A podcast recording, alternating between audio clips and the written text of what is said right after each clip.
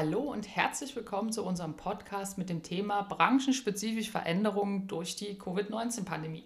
Wir sind Linda und Dominik und belegen den berufsbegleitenden Bachelorstudiengang Betriebswirtschaftslehre und Unternehmensführung an der Hochschule München.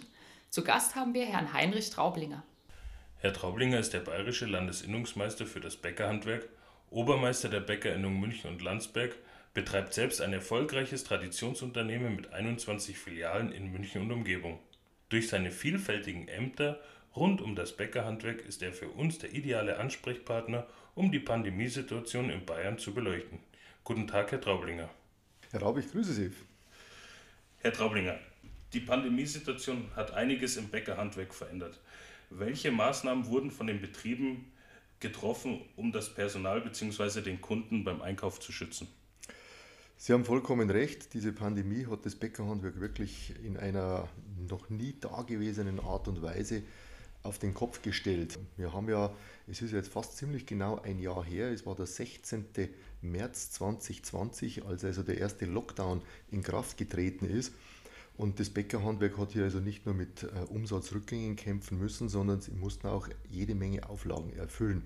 Das sind jetzt so beispielsweise Hygienekonzepte gewesen, die aufgestellt werden mussten, mhm. ob das für den Betrieb ist, Produktion, ob das für die Verkaufsfilialen sind. Später sind auch noch Lüftungskonzepte mit hinzugekommen.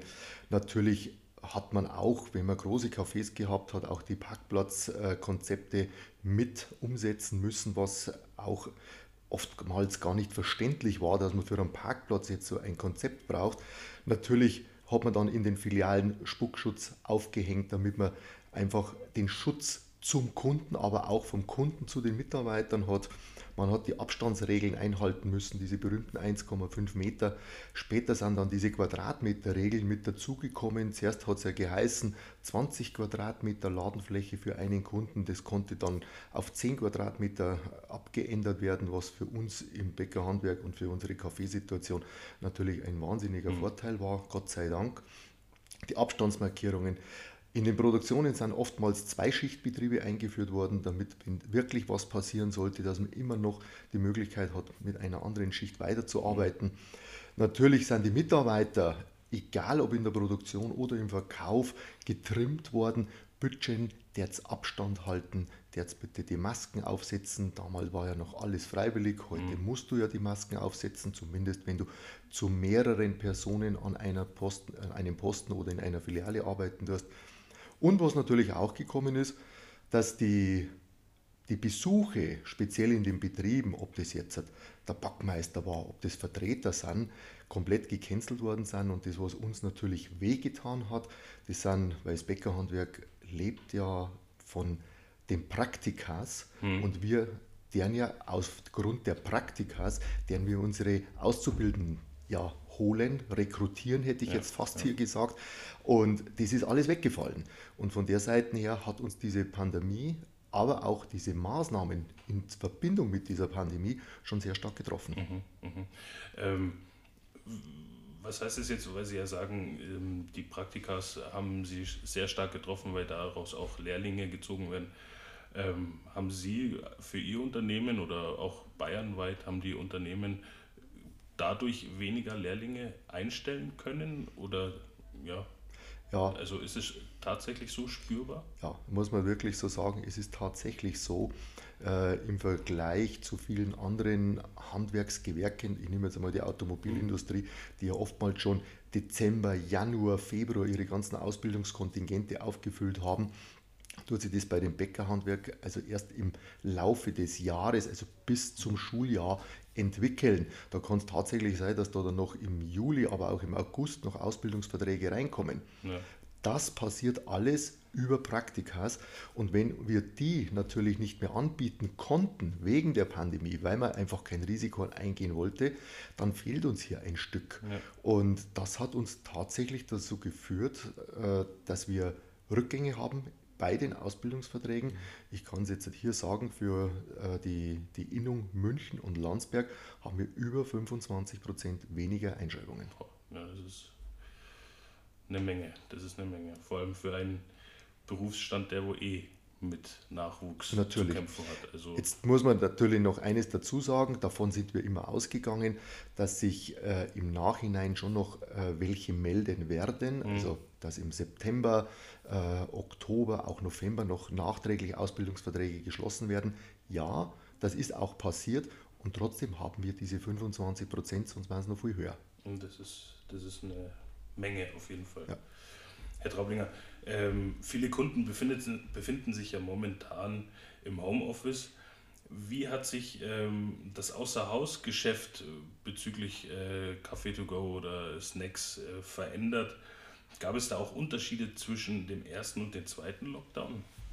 Jetzt muss man erst einmal unterscheiden den ersten Lockdown und den zweiten Lockdown. Äh, Im ersten Lockdown vor einem Jahr da kann man sich ja sicherlich noch sehr, sehr gut daran erinnern, diese Hamsterkäufe, wo da mhm. getätigt worden sind. Und zwar auf breiter Front. Jeder hat immer das Toilettenpapier da, da angeführt, weil das war ja das Highlight schlechthin. Da hat es ja Bilder gegeben überall, da wo die, die Kunden da, da wirklich äh, paketeweise das Toilettenpapier rausgeschleppt haben.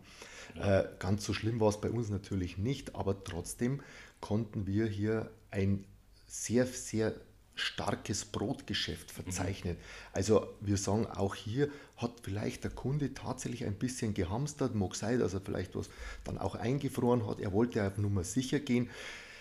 Wir wussten ja nicht, was passiert. Äh, wir sind einer Pandemie quasi ausgeliefert gewesen. Da waren nie dagewesene Situationen. Wir haben ja, wir haben ja immer aus dem Vollen geschöpft. Ja. Wir haben hingekommen, wo wir wollen haben es war immer alles da. Und auf einmal diese Einschränkungen, Geschäfte werden geschlossen. Gott sei Dank hat das Bäckerhandwerk noch dazugehört, dass es hat öffnen dürfen. Also dieser erste Lockdown, der war tatsächlich, und auch wir im Bäckerhandwerk sagen da ein bisschen von diesen Hamsterkäufen geprägt. Der zweite Lockdown, der war ja ab November mit der Schließung der Gastronomie, auch den Cafés, da der gekommen ist und dann ab Mitte Dezember hat er dann auch der Einzelhandel wieder schließen müssen der war ein bisschen anders gelagert. Wir haben zwar auch beim ersten Lockdown die Kurzarbeit gehabt, ja. ja, aber die Kurzarbeit hat sich dann doch im Laufe des Jahres dann wieder ein bisschen aufgelöst, ist sicherlich mit dem zweiten Lockdown wieder gekommen, aber da hat es dann auch schon sehr viele Möglichkeiten Homeoffice gegeben. Mhm. Die hat sich ja erst innerhalb dieses halben Jahres aufgebaut. Auch da kann man sich sicherlich gut daran erinnern, du hast kein Mikrofon mehr gekriegt, du hast keine Kamera mehr gekriegt, ein Laptop hast nicht bekommen. Also Firmen waren da auf der Suche, damit sie ihre Mitarbeiter für das Homeoffice ausbilden können ja. und auch vorbereiten können. Das hat dann auch einigermaßen gut funktioniert und darum ist der zweite Lockdown nicht mehr von Hamsterkäufen jetzt geprägt. Man wusste, was kommt auf einen zu. Man hat gelernt aus dem ja. ersten Lockdown. Aber der zweite Lockdown war dann schon so, die Leute waren zu Hause und da ist also weniger das Brot gekauft worden, sondern da hat man dann mehr das Kleingebäck mhm, gekauft. Mhm. Ob das Croissants sind, ob das Semmeln sind. Man war zu Hause, man hat gefrühstückt, mit der Familie waren wir zusammen. Das war wiederum eine ganz, ganz andere Situation. Und von der Seite her waren die beiden Unterschiede zum ersten und zum zweiten mhm. Lockdown. Das Außerhausgeschäft hat sich natürlich auch hier verändert. Der Snackbereich gerade was alles im Haus betrifft, die Kaffee, das ist ja so gut wie weggebrochen. Mhm. Der Konditoreibereich, ja, der hat sich im Außerhausbereich etwas erhöht. Die Leute konnten in keine Gastro mehr gehen, in kein Café mehr. Also haben sie zu Hause Kuchen gegessen und haben auch äh, am Nachmittag das genossen im Kreise der Familie, was möglich war. Das hat dann auch alles ganz gut funktioniert. Aber nichtsdestotrotz, äh, wir haben da auch federn lassen müssen, weil sich natürlich äh, ein ganz starker Bereich, und da sind wir wieder bei der Gastronomie, der ist einfach komplett weggebrochen. Und das Snackgeschäft, das ist natürlich am stärksten betroffen, was den Umsatzrückgang hier betrifft. Wie hat sich das Konsumverhalten der Kunden verändert dahingehend? Kann man das pauschal sagen, dass ich mehr Brot und Kleingebäck-Umsatz habe oder hat sich jetzt nur marginal verschoben mit feinen Backwaren, dass die nicht äh, gekauft worden sind, sondern mehr das Brot und ja, gibt es da irgendwie ähm, eine Veränderung des Konsumverhaltens? Ja, äh, und da muss ich wirklich sagen, Das ist ein Punkt, der mich persönlich als Obermeister, als Landesinnungsmeister, aber natürlich auch als Geschäftsinhaber sehr, sehr freut. Ja, es hat eine Veränderung hier gegeben. Mhm. Der, der Kunde ist bewusster worden beim Einkaufen. Das muss man ganz klar sagen. Äh, der Kunde geht sehr viel lieber jetzt zum Bäcker. Mhm. Die haben also mitbekommen, der Bäcker ist schon ein Garant dafür, dass es in einer Krise weitergeht. Man kann zum Bäcker gehen. Der Bäcker hat nach wie vor eine tolle Auswahl, eine hochwertige Auswahl und vor allen Dingen eine qualitativ sehr, sehr hochwertige Auswahl. Und der Kunde hat sich hier mehr geleistet. Mhm. Dahingehend definitiv ja. Es ist ein, eine Veränderung da und der Kunde hat es angenommen. Äh, wir haben natürlich äh, unterschiedliche Regionen. Wir haben, wenn man ein bisschen in den ländlichen Bereich geht, da ist es noch etwas stärker ausgeprägt. Aber hier im, im Stadtbereich, wo natürlich äh, gerade der ganze Kaffeebereich geschlossen wurde, hat man natürlich den Fokus wirklich auf das reine Ladengeschäft konzentriert. Und da hat man sich dann natürlich auch verändern müssen. Aber der Kunde ist das Wichtigste gewesen. Und da muss man wirklich sagen, auch an dieser Stelle, und wir als Bäckerinnung haben das auch in der Vergangenheit immer wieder getan, ein herzliches Dankeschön an die Kunden, dass die dem Bäckerhandwerk wirklich so sehr die Treue halten. Das ist natürlich sehr, sehr schön dem Kunden. Ähm, Sie haben im vergangenen Jahr äh, bei einem lokalen Fernsehsender ähm, erwähnt, dass sich Betriebe anpassen müssen. In welcher Hinsicht mussten oder haben sich die Betriebe angepasst der Situation? Ja, eine besondere Situation tut natürlich auch immer besondere Maßnahmen äh, hervorrufen oder erfordern diese besonderen Maßnahmen. Ähm, die Anpassungen sind natürlich in vielen Bereichen notwendig geworden, die müssen auch sein.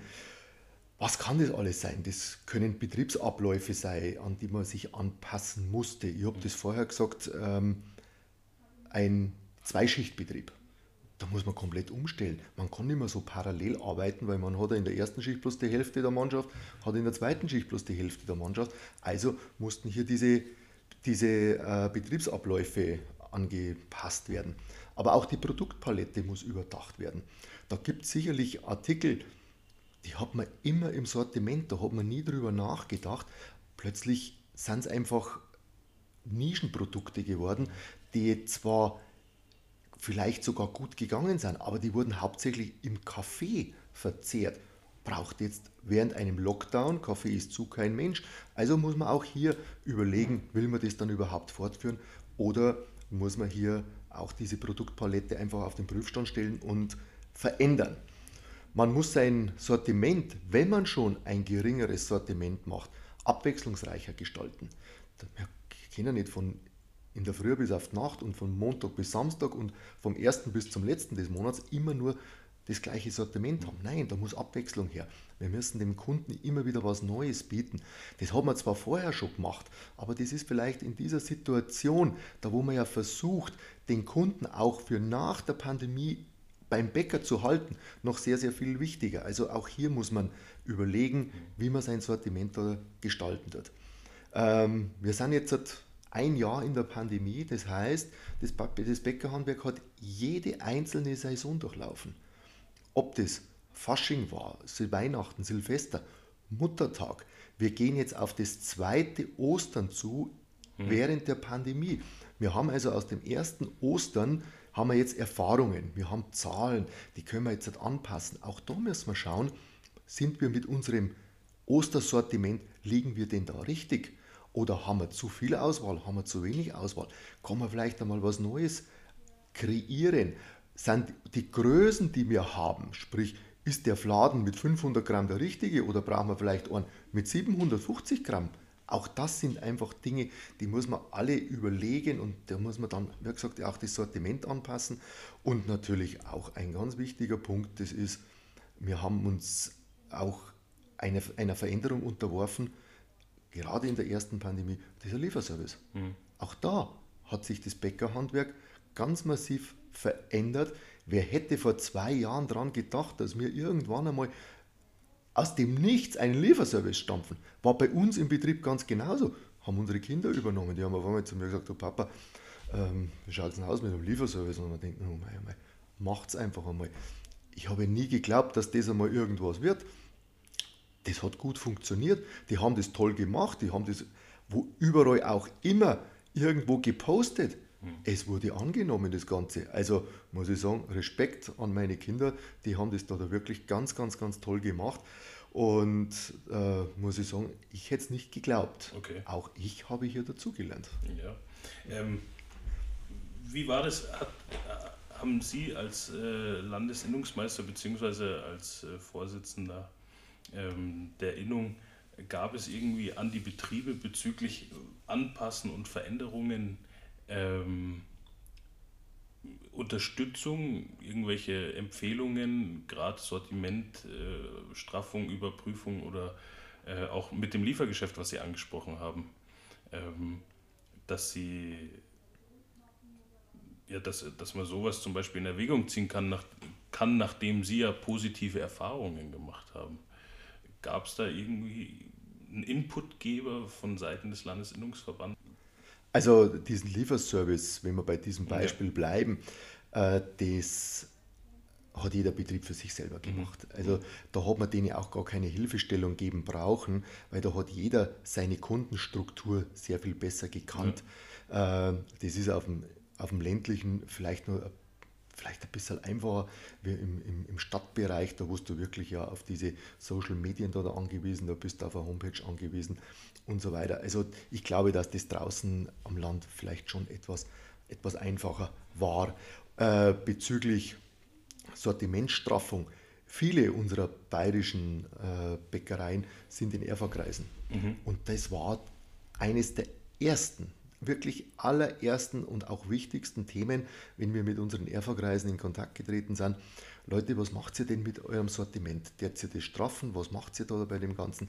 Und da haben wir alle gesagt, wenn man eine Möglichkeit hat, jetzt sein Sortiment zu überdenken, zu überarbeiten, dann ist es jetzt. Mhm. Und das sollten wir auch unbedingt machen. Und das haben auch alle Betriebe, mit denen ich hier wirklich Kontakt gehabt habe, die haben das auch gemacht. Auch wir haben das gemacht. Es ist auch richtig gewesen. Äh, wir haben tatsächlich auch Produkte einstellen können. Es gibt immer diese berühmte ABC-Statistik, die kennen ja. Sie sicherlich auch. Und natürlich hast du C-Artikel in deinem Sortiment drin. Das ja. ist halt mal so. Aber da muss man halt dann schauen, ob man nicht einen C-Artikel einfach rausnimmt und dann das konzentriert auf andere Produkte, vielleicht auch auf Angebotsprodukte. Und ich meine jetzt da kein Preisangebotsprodukt, mhm. sondern ich meine, dass man die Produktpalette abwechslungsreicher gestalten tut. Dann ist zwar der Artikel, wenn der bloß jetzt 14 Tage, drei Wochen verkauft wird, rein von der Statistik ja. auch ein C-Artikel, aber er hat die Abwechslung gebracht mhm. und das ist eigentlich das, äh, da wo uns wir in den Erfa-Kreisen unisono einig waren, mhm. definitiv einig waren und auch das haben wirklich die Betriebe mit Sicherheit alle umgesetzt. Ähm, Herr Traublinger, könnten Sie kurz für die Zuhörer erklären, was ein ERFA-Kreis denn ist? Wir haben ja mit branchenfremden Zuhörern zu tun und ähm, vielleicht gibt es das in anderen Branchen ja gar nicht so genau. Also ERFA-Kreis, der Landesinnungsverband, der arbeitet hm, also jetzt müsste die, glaube ich, lernen, aber ich darf mal sagen, seit über 30 Jahren äh, mit ERFA-Kreisen. ERFA-Kreise, das sind sogenannte Erfahrungsaustauschkreise und äh, da werden also die Betriebe zusammengewürfelt. Also das ist jetzt nicht so, dass dieser ERFA-Kreis nur aus Betrieben aus München besteht. Mhm. Nein, weil dort ist ja auch oftmals noch eine Wettbewerbssituation da.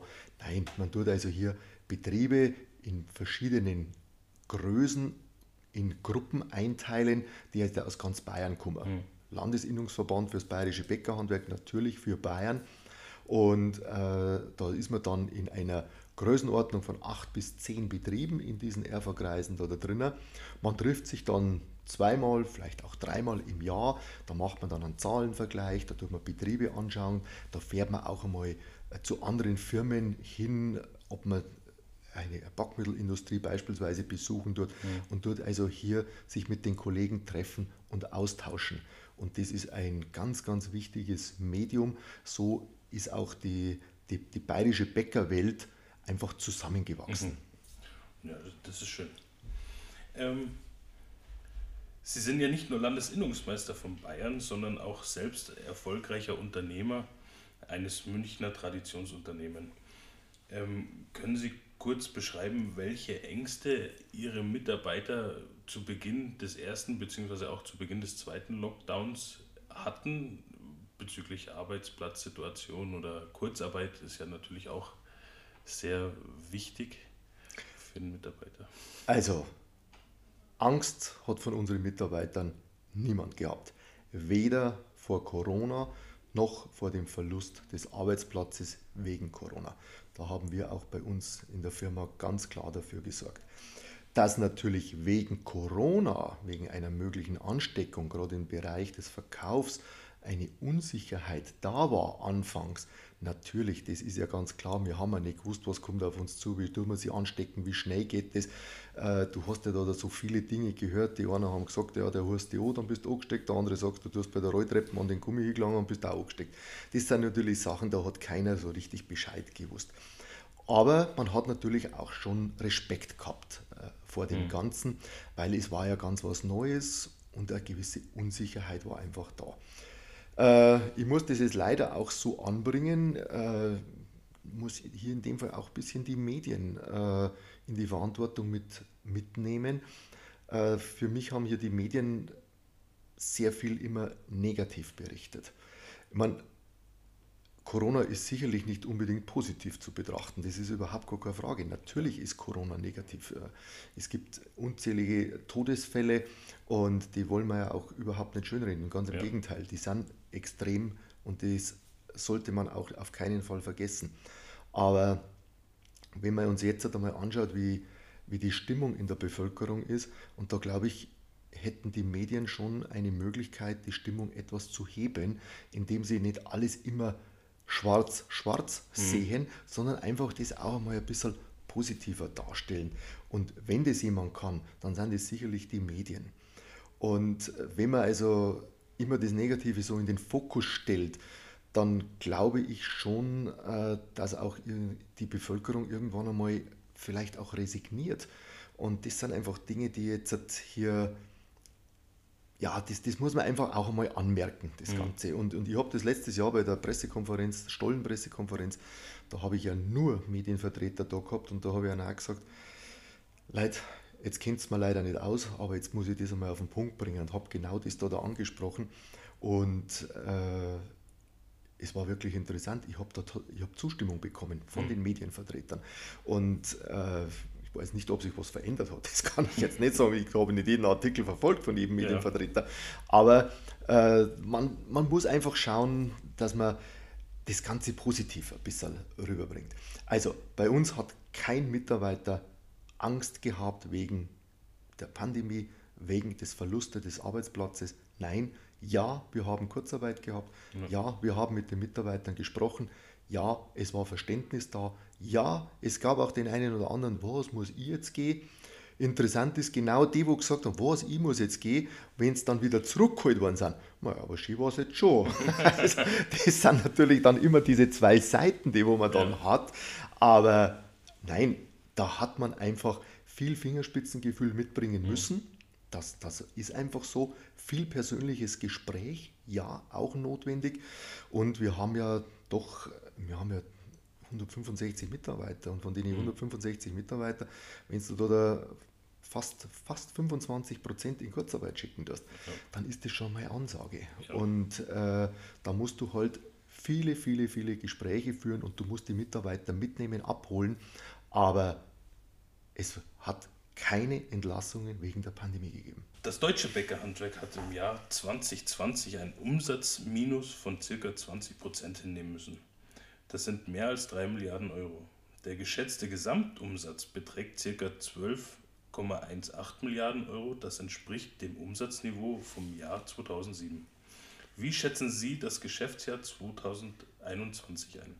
Werden die Umsätze weiter nach unten gehen oder würde es einen Aufwärtstrend geben? Das ist die berühmte Frage mit dem Blick in die Glaskugel. Äh, wenn wir mal die Fakten einfach betrachten, also wir haben 2020 haben wir knapp zehn Monate Pandemie gehabt. Mitte März ist das angegangen, der haben wir jetzt aufrunden, haben wir also knapp diese zehn Monate. Davon haben wir einen Lockdown gehabt, der wo, ich glaube, knappe fünf Wochen angehalten hat. Mhm. Dann sind wir in diese warme Jahreszeit gegangen. Die warme Jahreszeit hat uns im Prinzip eigentlich einen tollen Sommer beschert, da wo die, die Zahlen sind massiv runtergegangen und keiner hat eigentlich so richtig geglaubt, was uns dann zu Weihnachten erwarten wird. Das war ja überhaupt nicht absehbar, obwohl doch einige Virologen da waren, die hier gewarnt haben davor, Leute, sobald es kälter wird, werden auch die Zahlen wieder steigen. Jetzt sind wir im zweiten Lockdown, das Jahr 2021 ist gerade einmal zweieinhalb Monate alt und wir befinden uns im Lockdown. Auch wenn jetzt seit knapp zwei Wochen ein, der, der Lockdown teilweise wieder etwas angehoben worden. Man weiß ja, es gibt diesen, diesen Fünf-Stufen-Plan, an dem wo ja jetzt auch schon wieder äh, gerüttelt wird. Und dieser Stufenplan hat ja mehr Ausstiegsklauseln gehabt wie Öffnungsklauseln. Ich sage das jetzt einfach ein bisschen so überspitzt, die ganze Sache. Und äh, von der Seite her haben wir im Bäckerhandwerk in, gerade in den ersten zwei Monaten ganz massive Umsatzrückgänge in einer Bandbreite von 20 bis 50 Prozent. Und ich kenne sogar Kollegen, die so bei die 80 bis 90 Prozent sind. Das sind natürlich dann Kollegen, die wirklich sehr gastrolastig sind oder auch sehr lieferlastig sind. Mhm. Äh, und das tut dann natürlich sehr, sehr weh. Wie wird sich das Ganze entwickeln? Ja, wir gehen wieder in die warme Jahreszeit rein. Auch wenn man heute aus dem Fenster nachschaut und es schneit, kann man es mhm. fast nicht glauben, aber es wird das definitiv so sein. Das heißt, da wird es wieder besser werden. Ja. Und wir haben natürlich noch ein zweites Flaggschiff, das ist der ganze Impfbereich. Mhm. Auch wenn jetzt das Impfen, das ist auch vor knapp drei Monaten begonnen, ich glaube der 26. Dezember war das, ja, genau. wo, wo, da begonnen worden ja. ist mit dem Impfen. Äh, da hat man natürlich äh, unglaublich hohe Erwartungen an das Impfen äh, gesetzt, vor allen Dingen was die Geschwindigkeit betrifft. Da hat es ja Hochrechnungen gegeben und da muss ich ganz ehrlich sagen, ich habe mich an, an diesen Zahlen nie orientiert, weil das für mich fast fast nicht umsetzbar war. Weil da hat es ja so viele Stimmen auch dagegen gegeben, ja, so viele Ärzte haben wir gar nicht, da ja, haben sie ja händeringend auch Personal mhm. gesucht, die überhaupt verimpfen sollen. Aber jetzt haben wir natürlich fast Johnson Johnson kommt jetzt noch mit dazu. Jetzt hätten wir drei Impfstoffe, hätten auch die georderten Dosen, noch nicht die Zahl, die wir brauchen, aber natürlich hätten wir zumindest was, wo wir schon mal gut verimpfen können. Es hätte die Möglichkeit gegeben, auch in den Arztpraxen dann zu impfen ab Mitte April. Und dann passiert das mit AstraZeneca. Äh, ist natürlich jetzt dann schon, sage ich mal ganz klar, ein bisschen blöd gelaufen. Ja, wie wird sich das verändern? äh, dieser, diese fünf, dieser fünfstufige Öffnungsplan wird ja höchstwahrscheinlich, jetzt am 22. ist ja wieder eine Bund-Länder-Konferenz, äh, wird sich verändern. Italien ist voll im Lockdown. Italien hat gesagt, sie haben bis äh, Ostern Lockdown. Ich gehe mal davon aus, dass uns das möglicherweise genauso treffen wird. Das heißt, wir haben ein zweites Osterfest im vollen Lockdown, so wie das mhm. auch letztes Jahr war. Dann werden hier diese Umsatzzahlen einigermaßen vergleichbar sein. In Summe, bezogen auf das ganze Jahr 2021, gehe ich davon aus, weil ich einfach ein optimistisch denkender Mensch bin, dass wir eine Steigerung des Umsatzes im gesamten Bäckerhandwerk erfahren werden im Vergleich zu 2020 aber wir werden deutlich unter den Umsatzzahlen von 2019 liegen. Mhm. Das ist, äh, hoffen wir es mal so, dass es so positiv gehen wird. Ich habe noch eine kleine Zwischenfrage und zwar, ähm, wie ist die Zusammenarbeit bezüglich des Landesinnungsverbandes und der bayerischen Staatsregierung gerade in dieser Pandemiesituation, der Informationsfluss, der Austausch, wie intensiv oder auch vielleicht nicht intensiv ist es? Also wenn ich jetzt sage, äh, dass der Landesinnungsverband in Person, unser Geschäftsführer, der Herr Kopp, aber auch mein Vater und ich ein Bett im Wirtschaftsministerium aufgestellt haben, dann mag das sicherlich ein bisschen übertrieben sein. Aber wir haben einen sehr guten Kontakt. Das, das muss man wirklich sagen. Äh, wir haben unsere Ansprechpartner da drinnen und das muss ich wirklich sagen, äh, ganz große Klasse, wie uns die immer hier unterstützen mhm. werden. Wir haben immer ein offenes Ohr bei denen. Wir haben unwahrscheinlich viel zusammen mit den Kollegen da im Wirtschaftsministerium erreichen können. Da nehme ich mal als Beispiel diese 20 Quadratmeter Regel. Ja. Wo das gekommen ist, hat es geheißen, zuerst hat es ja geheißen, also pro Kunde äh, 20 Quadratmeter. Dann haben wir gesagt, na, also Leute, das geht auf keinen Fall. Paradebeispiel, du hast eine Filiale, 60 Quadratmeter, du hast drei Sitzplätze da drinnen, weil du das gesperrt hast. Normalerweise wären es ja sechs oder neun gewesen. Jetzt hast aber du das auseinandergezogen, hast noch drei Sitzplätze. Im Sommer war das ja letztes Jahr alles möglich. Dann hätte kein Kunde mehr rein dürfen, wenn die drei Sitzplätze ja. belegt. Also da muss man ganz klar sagen, da hat die Politik nicht nachgedacht. Mhm. Das muss ich, muss ich sagen, das, da haben sie wirklich nicht nachgedacht. Und da ist der Landesinnungsverband natürlich dann tätig geworden. Und wirklich aufgrund dieser tollen Kontakte, die wir haben, konnte das dann korrigiert werden. Und da sieht man schon mal, wie wichtig das ist, dass man hier äh, mit denen immer wieder spricht, dass man mit denen immer wieder einmal in Kontakt treten tut. Und ja. da muss man wirklich sagen, da haben wir in, in Hubert Aiwanger, unserem Wirtschaftsminister, aber auch ähm, beim Staatssekretär, ja. äh, beim Kollegen Weigert, beim Roland Weigert, wirklich sehr, sehr offene Ohren gefunden, immer mhm. wieder. Und da konnten wir immer unsere Probleme anbringen. Und das muss ich sagen, das ist eine tolle Sache. Und auch hier an dieser Stelle Dank wirklich an die Mitarbeiter des Wirtschaftsministeriums. Äh, mit denen habe ich am meisten zu tun. Aber was wir da schon haben bewegen können, tolle Sache. Wie in den Medien berichtet wird, ist in Deutschland eine Insolvenzwelle zu erwarten. Das Bäckerhandwerk hat ja seit Jahren aus verschiedensten Gründen mit Betriebsschließungen zu kämpfen. Würde es in den kommenden Jahren Ihrer Meinung durch die äh, Corona-Pandemie zu einem verstärkten Bäckersterben kommen?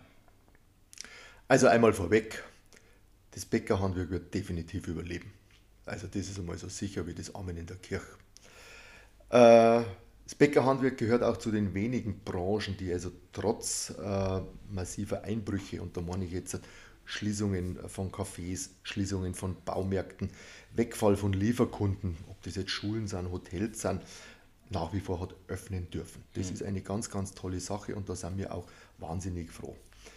Äh, wenn man sich auf die Situation eingestellt hat, und wir hatten das ja auch vorher mit dem Thema Kurzarbeit, mit dem Thema Sortimentspolitik, dass man sich ja. hier einstellt auf das Ganze, dass man hier Veränderungen vornimmt, das sicherlich auch manchmal einen gewissen Mut erfordert, dass man das jetzt oftmals auch radikal machen muss, dann bin ich, sehr, äh, bin ich davon überzeugt, dass das Bäckerhandwerk hier nach der Pandemie oder diese Pandemie mit einem blauen Auge abschließen wird. Da bin ich schwer davon überzeugt. Aber ich möchte sicherlich nicht ausschließen, dass es vielleicht den einen oder anderen Kollegen gibt, der auch schließen wird oder schließen muss.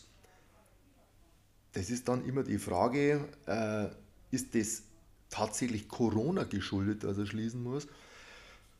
Oder war Corona jetzt einfach nur das i-Tüpfelchen da drauf auf dem Ganzen? Das ja. wird natürlich schwierig sein, das Ganze zu eruieren. Aber wie ich schon sagte, auch hier der Blick in die Glaskugel, äh, wenn wir uns in ein paar Monaten nochmal treffen, dann glaube ich, kann ich noch mehr dazu sagen. Der Landesinnungsverband verfügt über eine Betriebsberatungsstelle. Inwieweit stehen die Experten mit dem Thema Corona den Betrieben zur Seite? Werden die Experten gerade zur Pandemiezeit verstärkt in Anspruch genommen? Ja, also nicht nur unsere Betriebsberater sind während der Pandemiezeit zu Corona-Experten mutiert, sage ich jetzt einmal, weil es einfach auch passt zu der ganzen Corona-Sache. Nein, auch unsere, unsere Damen im Büro drüben, äh, die haben sich dieses Thema äh, Pandemie auch wirklich zu eigen gemacht. Und wir haben jetzt da drüben einen wirklichen Stab von, von Mitarbeitern, die ganz, ganz hervorragend Auskunft geben können zu dem Ganzen. Flankiert wird ja das Ganze auch durch die, durch die Rundschreiben, die ja der Landesinnungsverband hier regelmäßig auch an die Betriebe weitergibt. Und natürlich durch unzählige, wirklich unzählige Telefonate von Betrieben, Obermeistern, mit unserem Geschäftsführer, aber auch mit mir gerade im letzten Jahr, als die erste Pandemie da gekommen ist. Was waren so die, die meisten Fragen? Da ist natürlich immer um diese Hygieneschutzverordnung in erster Linie gegangen. Mhm. Äh, wir sind ja mittlerweile bei der 12. Hygieneschutzverordnung angekommen. Mhm. Äh, oftmals gibt es bloß Ergänzungen, aber trotzdem musst du dir jede genau durchlesen, weil es ja durch ein kleines Wort kann es ja irgendwelche Veränderungen auch geben. Ja. Und äh, oftmals waren einfach die Fragen, ja, was darf ich denn jetzt machen? Oder was muss ich denn jetzt machen? Kann ich denn jetzt da wirklich eine Versammlung abhalten? Da sind wir jetzt beim Thema unserer Obermeister. Darf ich jetzt eine Versammlung abhalten? Steht alles ganz klar da drinnen. Aber es ist oft schwierig geschrieben. Ja. Wir sind keine Rechtsanwälte, wir sind Bäckermeister.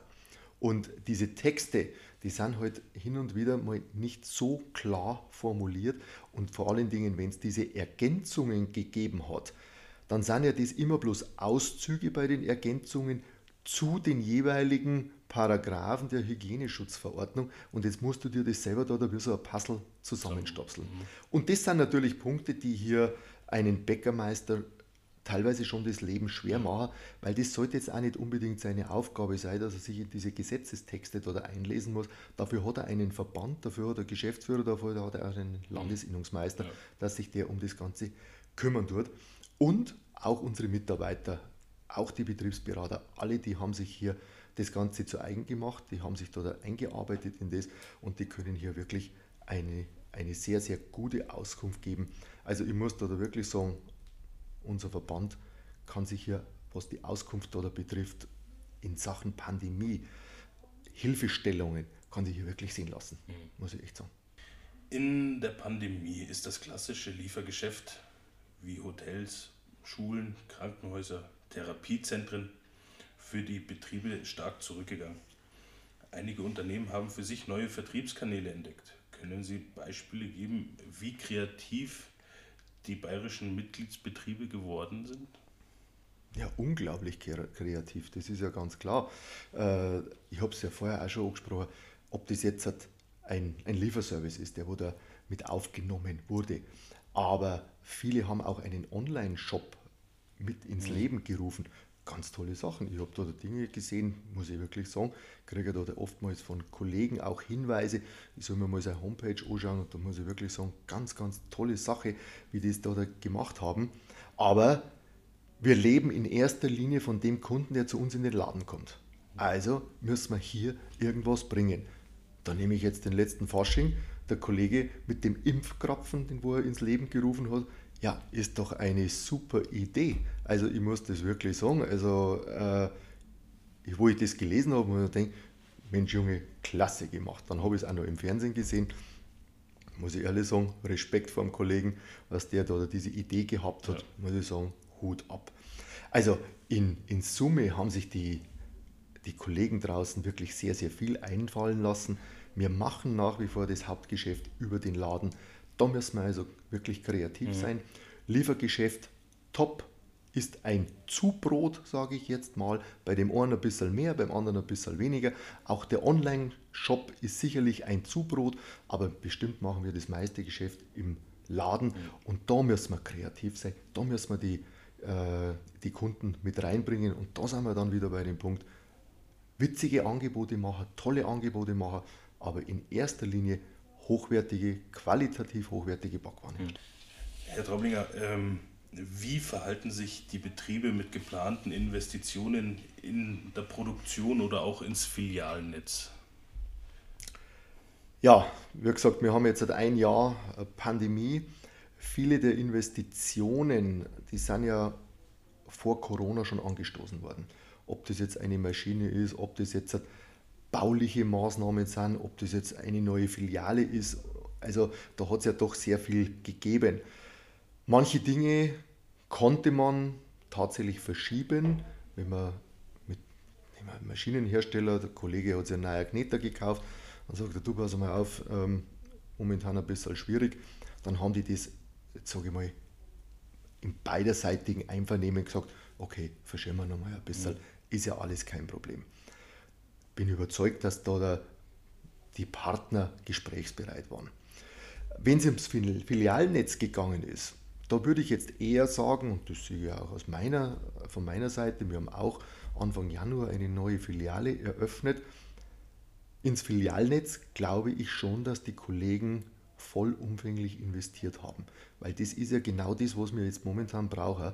Das sind wirklich Umsätze. Mhm.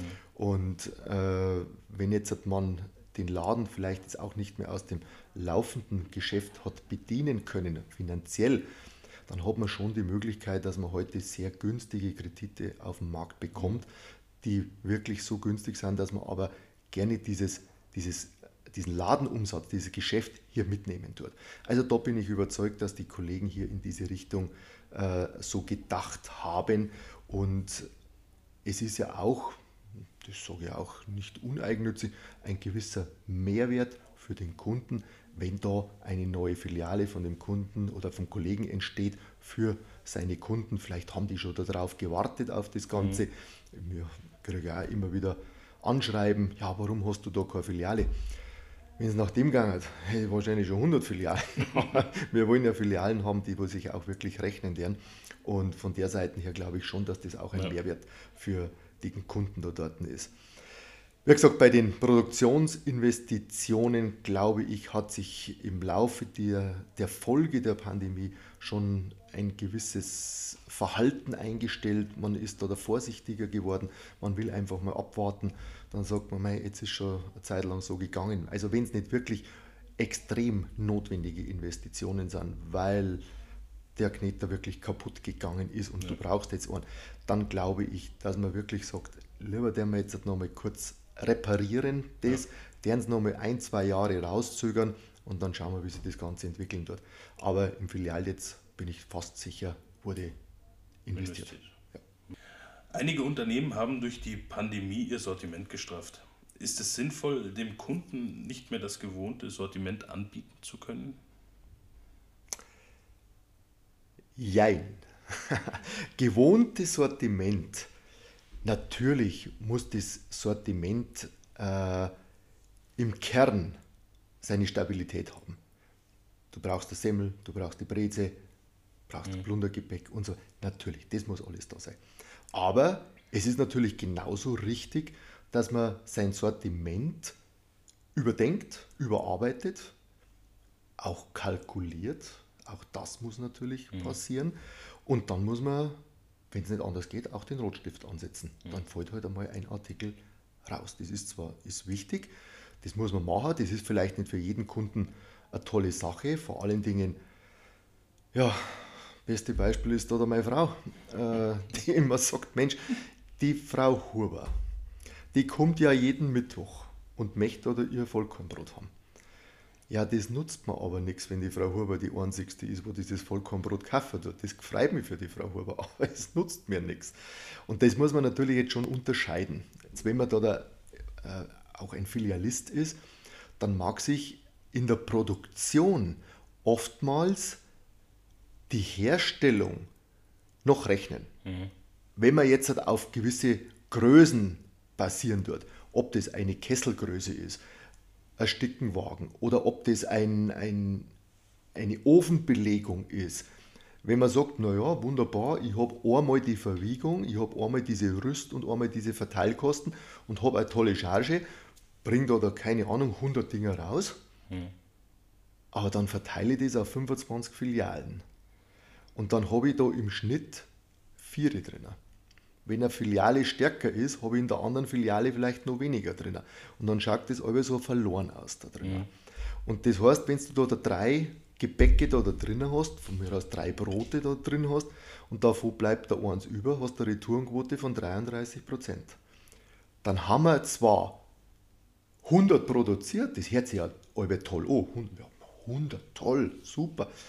Aber unterm Strich ist ja gar nicht so toll, weil es tut sich ja runter reduzieren in der Filiale. Also das muss man natürlich schon beachten, ist es dann noch attraktiv? Und da, da muss der Kollege einfach überlegen, soll er das machen, darf er das machen? Ich würde sogar sagen, ja, er muss es tun. Er muss überlegen, weil wir haben heute ein so breites Sortiment in unseren, in unseren Bäckereien. Da sind so viele Berührungspunkte von Brotsorten, Gebäcksorten da. Mhm. Äh, wenn ich eine Sternsemmel habe und eine Kaisersemmel habe, das muss ich nicht haben. Ich mich auf eine Semmelsorte reduzieren. Dann rentiert sich die eine schon wieder. Ich kann das ganz anders herstellen. Können ja Führungsthemen sein, die wo hier ineinander greifen. Also von der Seite her sehe ich es als unbedingt notwendig an. Und das hat nicht einmal was mit der Pandemie zum tun.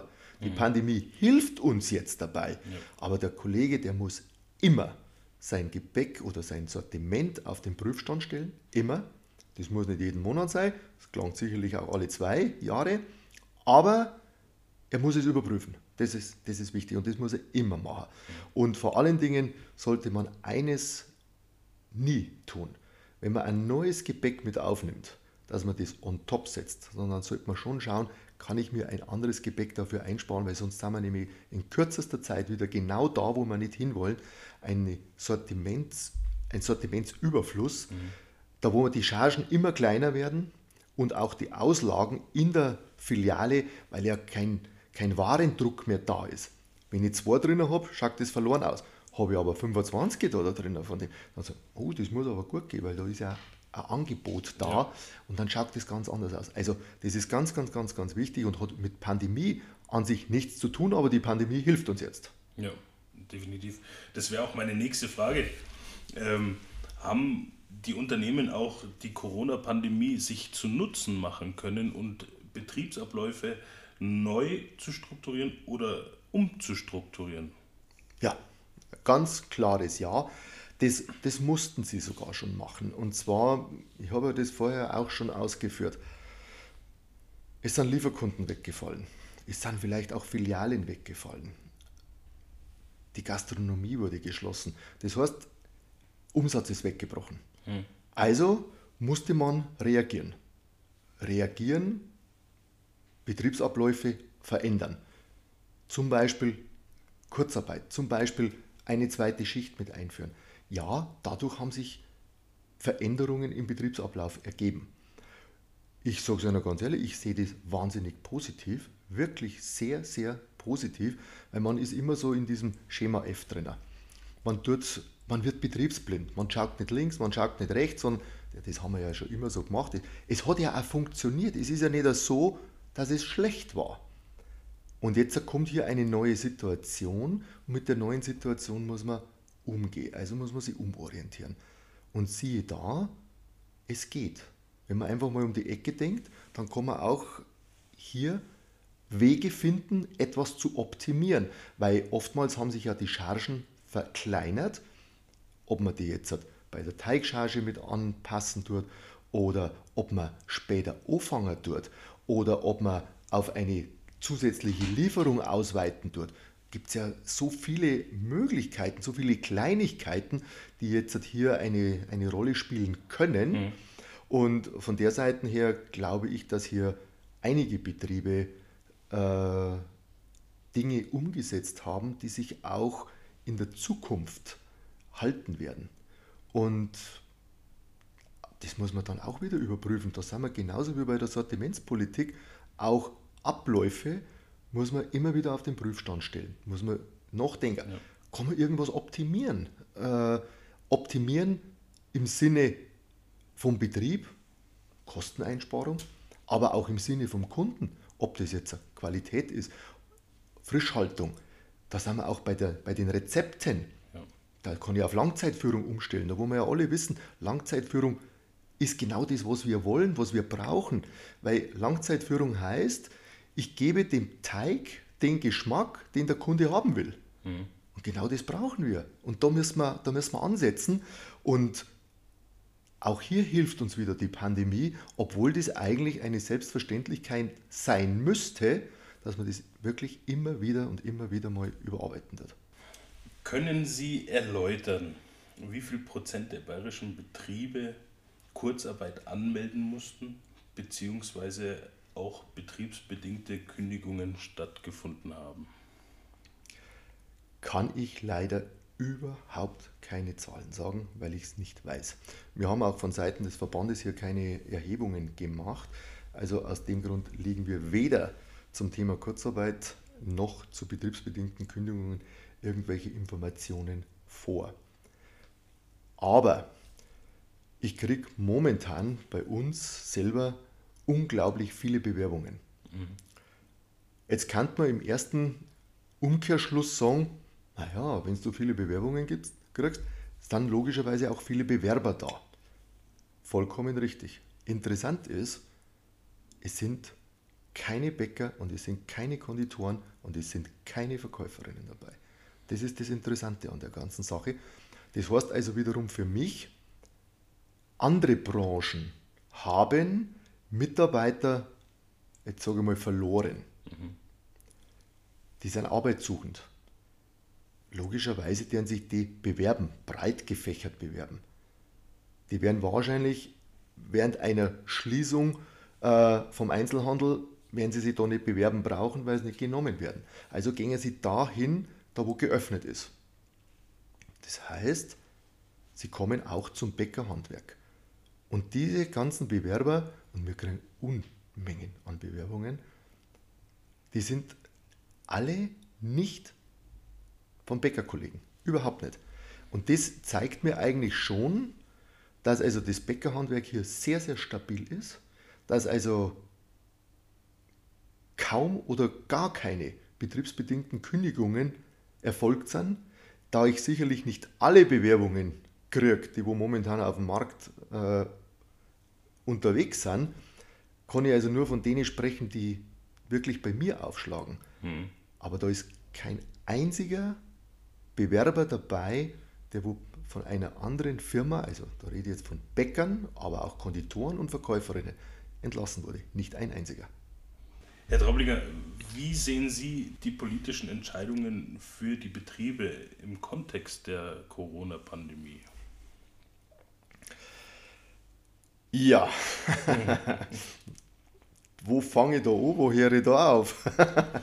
also es ist mal man muss einmal ganz klar sagen, es ist grundsätzlich schwer, hier die richtigen Entscheidungen zu treffen. Es sind ja viele Entscheidungen zu treffen und äh, ich glaube schon, dass im Großen und Ganzen unsere Politik eine vernünftige Arbeit macht. Das glaube ich schon. Äh, ich finde es aber auch hochinteressant, wenn du dich mit Leuten unterhalten tust.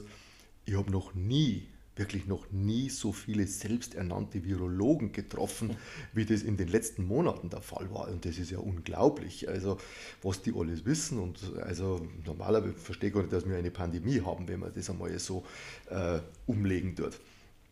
Aber trotzdem, muss ich ganz ehrlich sagen, hat die Politik auch offensichtliche Fehler gemacht. Also da gibt es gar nichts dran zu rütteln und diese Fehler, die sind auch äh, teilweise eklatant gewesen. Da wenn wir im ersten Lockdown nehmen mit der Eröffnung 800 Quadratmeter. Also da muss ich nicht Jurist sein, dass das einer Überprüfung durch das Gericht nicht standhält. Da habe ich die Politik nicht verstanden. Wir bei uns im Verband, wo das rausgekommen ist, weil wir verfolgen diese, diese ganzen Konferenzen ja immer. Teilweise sind wir ja bei den Pressekonferenzen, da hast du einen Fernseher oder hast das Handy, bloß damit du das mitkriegst, was mhm. wird da gesprochen. Da waren uns mir sofort einig, kippt. Mhm. Natürlich, unser Geschäftsführer, der Herr Kopp, durch das, dass er Rechtsanwalt ist, hat ja da dann natürlich noch einen ganz anderen Bezug zu dem Ganzen, aber da waren wir uns beide sofort einig, kann sich nicht halten. Das geht überhaupt nicht. Ist ja dann auch so passiert. Äh, dann diese Quadratmeterregelung. Ich habe das vorher mit diesem Beispiel gebracht: 20 Quadratmeter, 60 Quadratmeter Laden. Ja. Äh, so kann man ein Geschäft, einen ganzen Berufszweig kaputt machen mit so einer Sache. Das geht nicht. Konnten wir dann Gott sei Dank wieder korrigieren. Aber hier musste man erst protestieren. Da musste man, und dann sind wir wieder bei dem Thema Zusammenarbeit mit dem Wirtschaftsministerium. Ja, da sind wir ans Wirtschaftsministerium herangegangen. Ja, die haben uns die Unterstützung zugesichert und ja, zusammen haben wir das auf den Weg gebracht. Gott sei Dank. Dann auch die Maske. Zuerst hat man überhaupt keine Maske gebraucht. Plötzlich brauchst du eine FFP2-Maske als Kunde. im Verkauf, wenn du alleine hinter der Theke bist, du hast die Abstände, der Kunde hat die FFP2-Maske und du hast einen Spuckschutz aufgehängt und die Verkäuferin ist alleine. Mhm. Dann braucht die Verkäuferin überhaupt keine Maske. Braucht sie nicht. Das ist toll. Aber jetzt mach das einmal. Dann hast du einen E-Mail-Eingang von Kunden, was uns eigentlich einfällt, dass die Verkäuferin hier ohne Maske arbeiten wird. Hier fehlt auch die Kommunikation. Und das ist natürlich schon schwierig. Äh, vor allen Dingen, dass wir als Gastro überhaupt geschlossen wurden, ist ein Ding, das wo für uns nie verständlich ist und auch nie verständlich sein wird. Warum? Wir werden alles umsetzen. Wir werden wirklich alles umsetzen. Abstände, Spuckschutz, Masken, Desinfizieren der wir.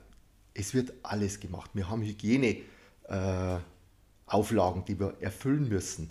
Wir haben auch Konzepte erarbeitet. All das ist da. Mhm.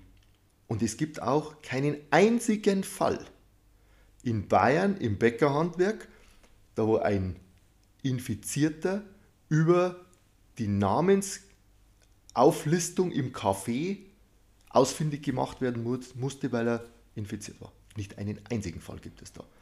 Also ist das für uns nicht nachvollziehbar. Da haben wir also ein ganz, ganz, ganz, ganz großes Problem, warum wir hier mit den Geprügelten sind. Vor allen Dingen, wir sind, wenn man jetzt den zweiten Lockdown nimmt, am 1.11. war die Gastronomie wieder der erste Bereich, der geschlossen wurde.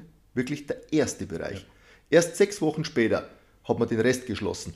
Und die Zahlen, die sind durch die Decke gegangen. Und da kann das Bäckerhandwerk, da kann auch das ganze Ernährungsgewerk, da kann auch die Gastronomie nichts, aber rein gar nichts dafür.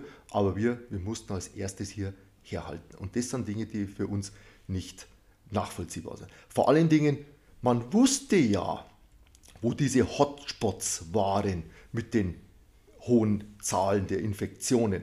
Das war in den Seniorenheimen, das war in den Wohnheimen, wo also die, die Migranten auch leben und natürlich der Privatbereich. Ja. Das, das hat man gewusst.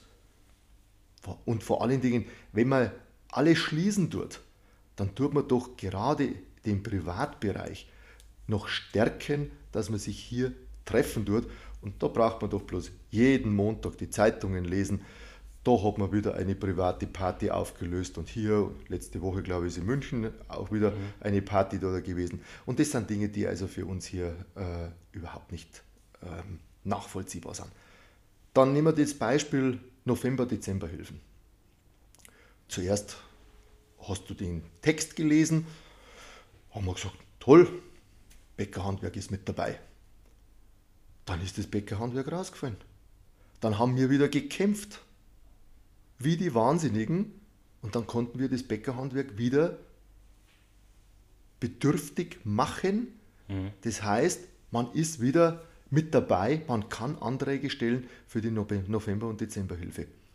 Jetzt ist aber das Kind schon in den Brunnen gefallen, weil eine Vielzahl der Steuerberater das Ganze anders gesehen hat. Da kämpfen wir heute noch mit den Steuerberatern und wir haben auch an die Steuerberaterkammer geschrieben und haben hier Aufklärung betrieben, damit wir berechtigt sind. Wir bekommen das. Es gibt Ausnahmen. Ja, es gibt Ausnahmen, das sind ganz wenige Ausnahmen und für die tut es mir auch sicherlich leid, weil die eine andere Struktur von der Firma haben. Hm. Aber wir sind ansonsten berechtigt und da vorhin bestimmt 98% aller Betriebe drunter für die November- und Dezemberhilfe.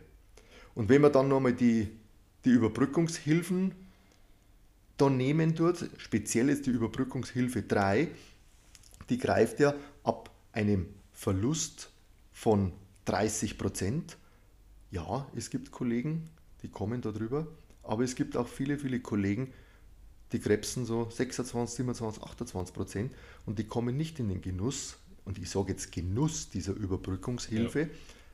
weil sie einfach zu viel Umsatz machen. Ich meine, wir sind ja nicht, nicht böse, damit wir den Umsatz machen, aber der Denkansatz für die Überbrückungshilfe ist falsch. Das müsste man anders machen, nicht auf das Gesamtunternehmen bezogen, sondern man müsste diese Überbrückungshilfe auf die jeweilige Filiale bezogen machen. Und da nehme ich jetzt meinen Betrieb als Beispiel. Wir haben im Januar und im Februar haben wir drei Filialen komplett zugehabt. Sind in drei Filialen 100% Umsatzrückgang. Und trotzdem kriege ich keinen Cent Überbrückungshilfe 3, weil ich im Januar nur 28% Umsatzrückgang gehabt habe. Und das ist das, was nicht, was nicht sein kann. Äh, ich habe dann Videokonferenzen gehabt mit Florian Hahn.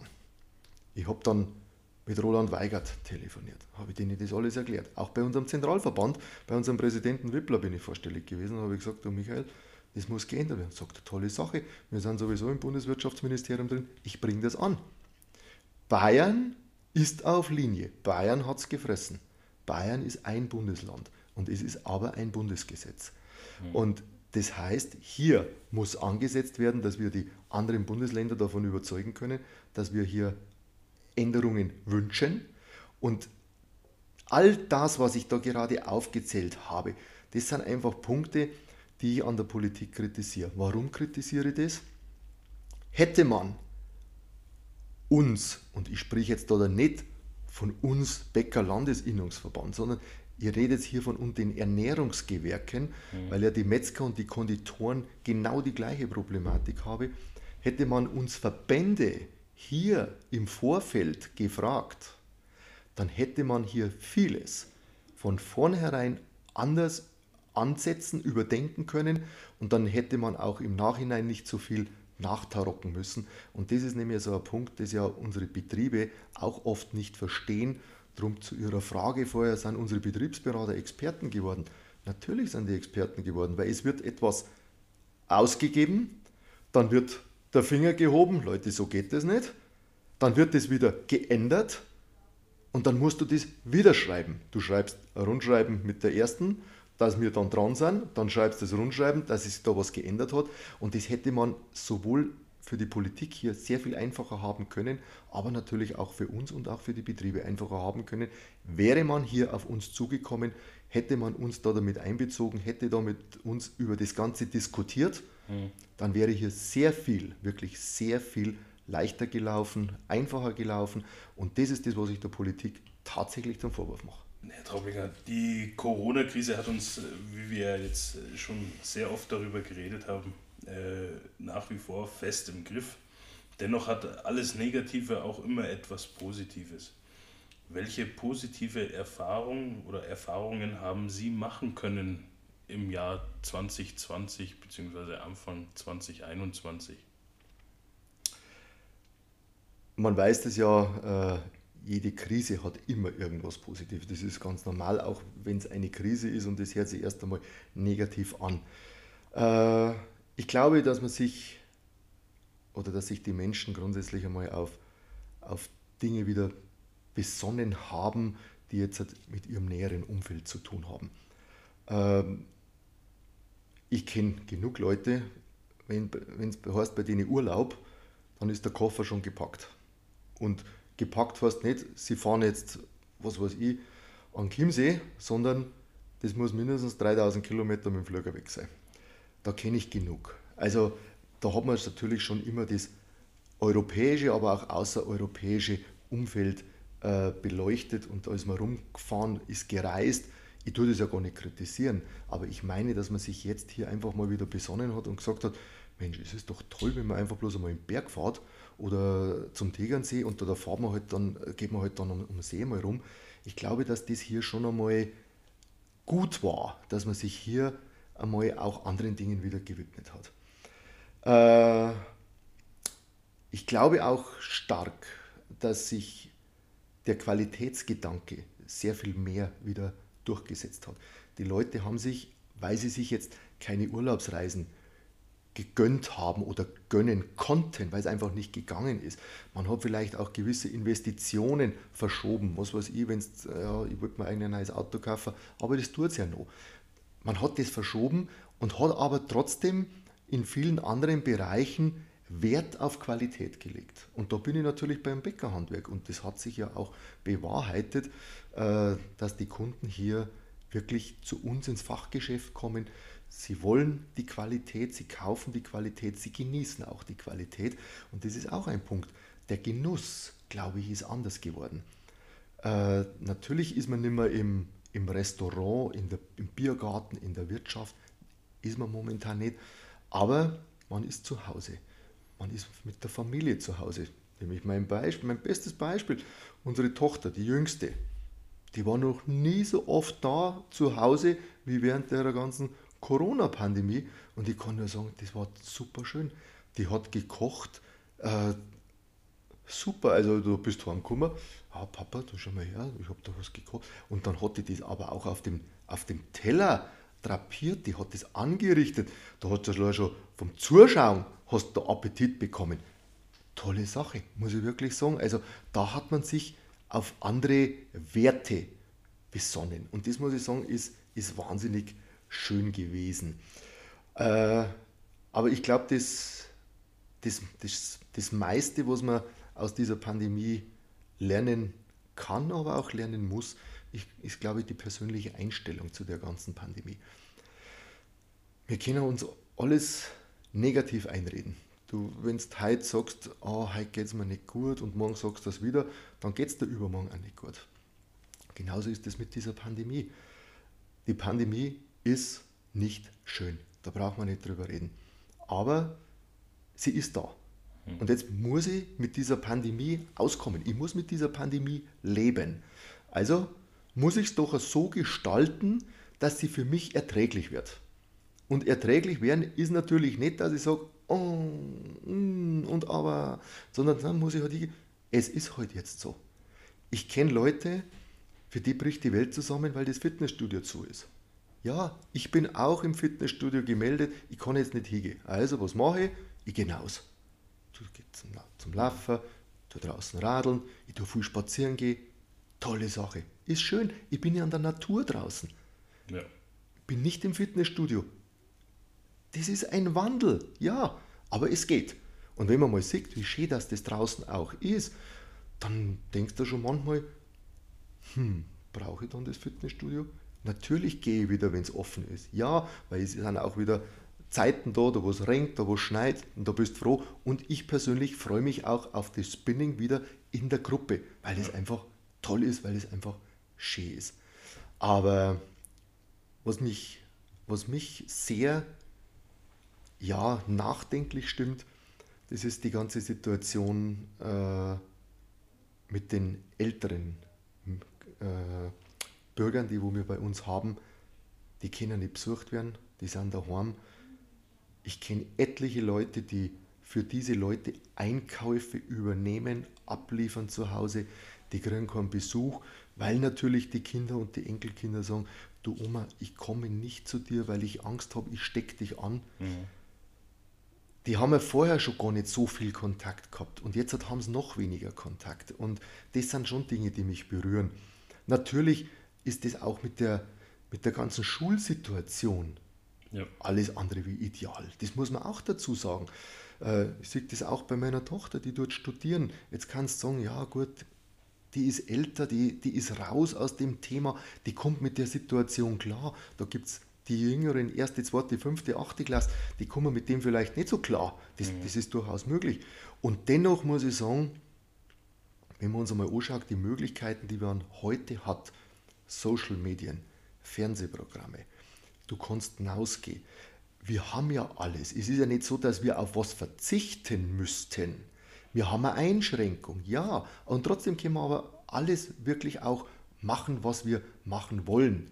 Mhm. Und äh, das sind Dinge, da muss man schon einmal drüber nachdenken, ist denn das jetzt wirklich so, so wahnsinnig schlimm oder kann man sich nicht mit positiven Gedanken hier arrangieren mit der ganzen Situation?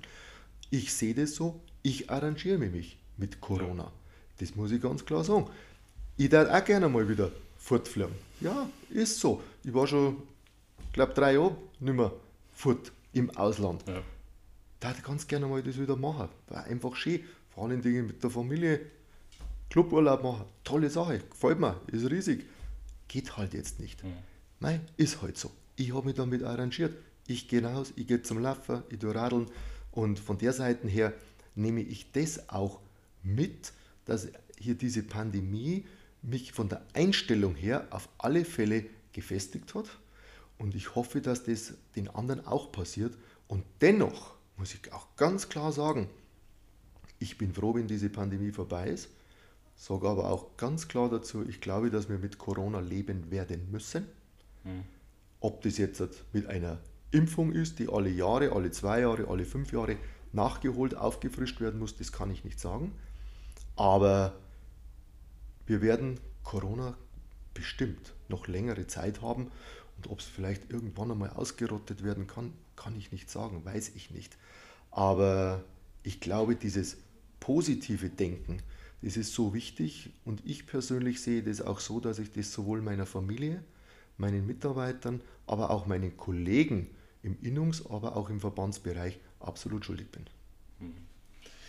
Herr Traublinger, zu guter Letzt, welche Zukunftsaussichten hat das bayerische Bäckerhandwerk nach der Pandemie oder nach der Pandemie ist jetzt vielleicht blöd gesagt, aber äh, wenn wieder etwas mehr Normalität in unseren Alltag einkehren darf und wird, welche Aussichten denken Sie, werden wir dann fürs Bäckerhandwerk haben? Also das Bäckerhandwerk äh, hat in seiner jahrtausendenlangen Tradition unwahrscheinlich viele schwierige Situationen erlebt und hat diese auch gut bewältigen können. Und auch diese Pandemie wird das Bäckerhandwerk überstehen. Und das Bäckerhandwerk unterliegt eigentlich einem ständigen Wandel, immer. Ob das jetzt hier diese Pandemie ist oder ob das sonstige Ernährungsgewohnheiten zum Beispiel sind, da wo mhm. das Bäckerhandwerk darauf reagiert und einem Wandel unterworfen ist. Jetzt, wenn wir mal den Blick nach vorne richten, äh, haben wir in den nächsten Monaten sicherlich noch eine Herausforderung? Ja, ganz sicher. Aber die Bäckermeister und auch die Bäckermeisterinnen, die haben ihren Beruf von der Pike auf gelernt und wir haben das ja vorher auch schon gehabt.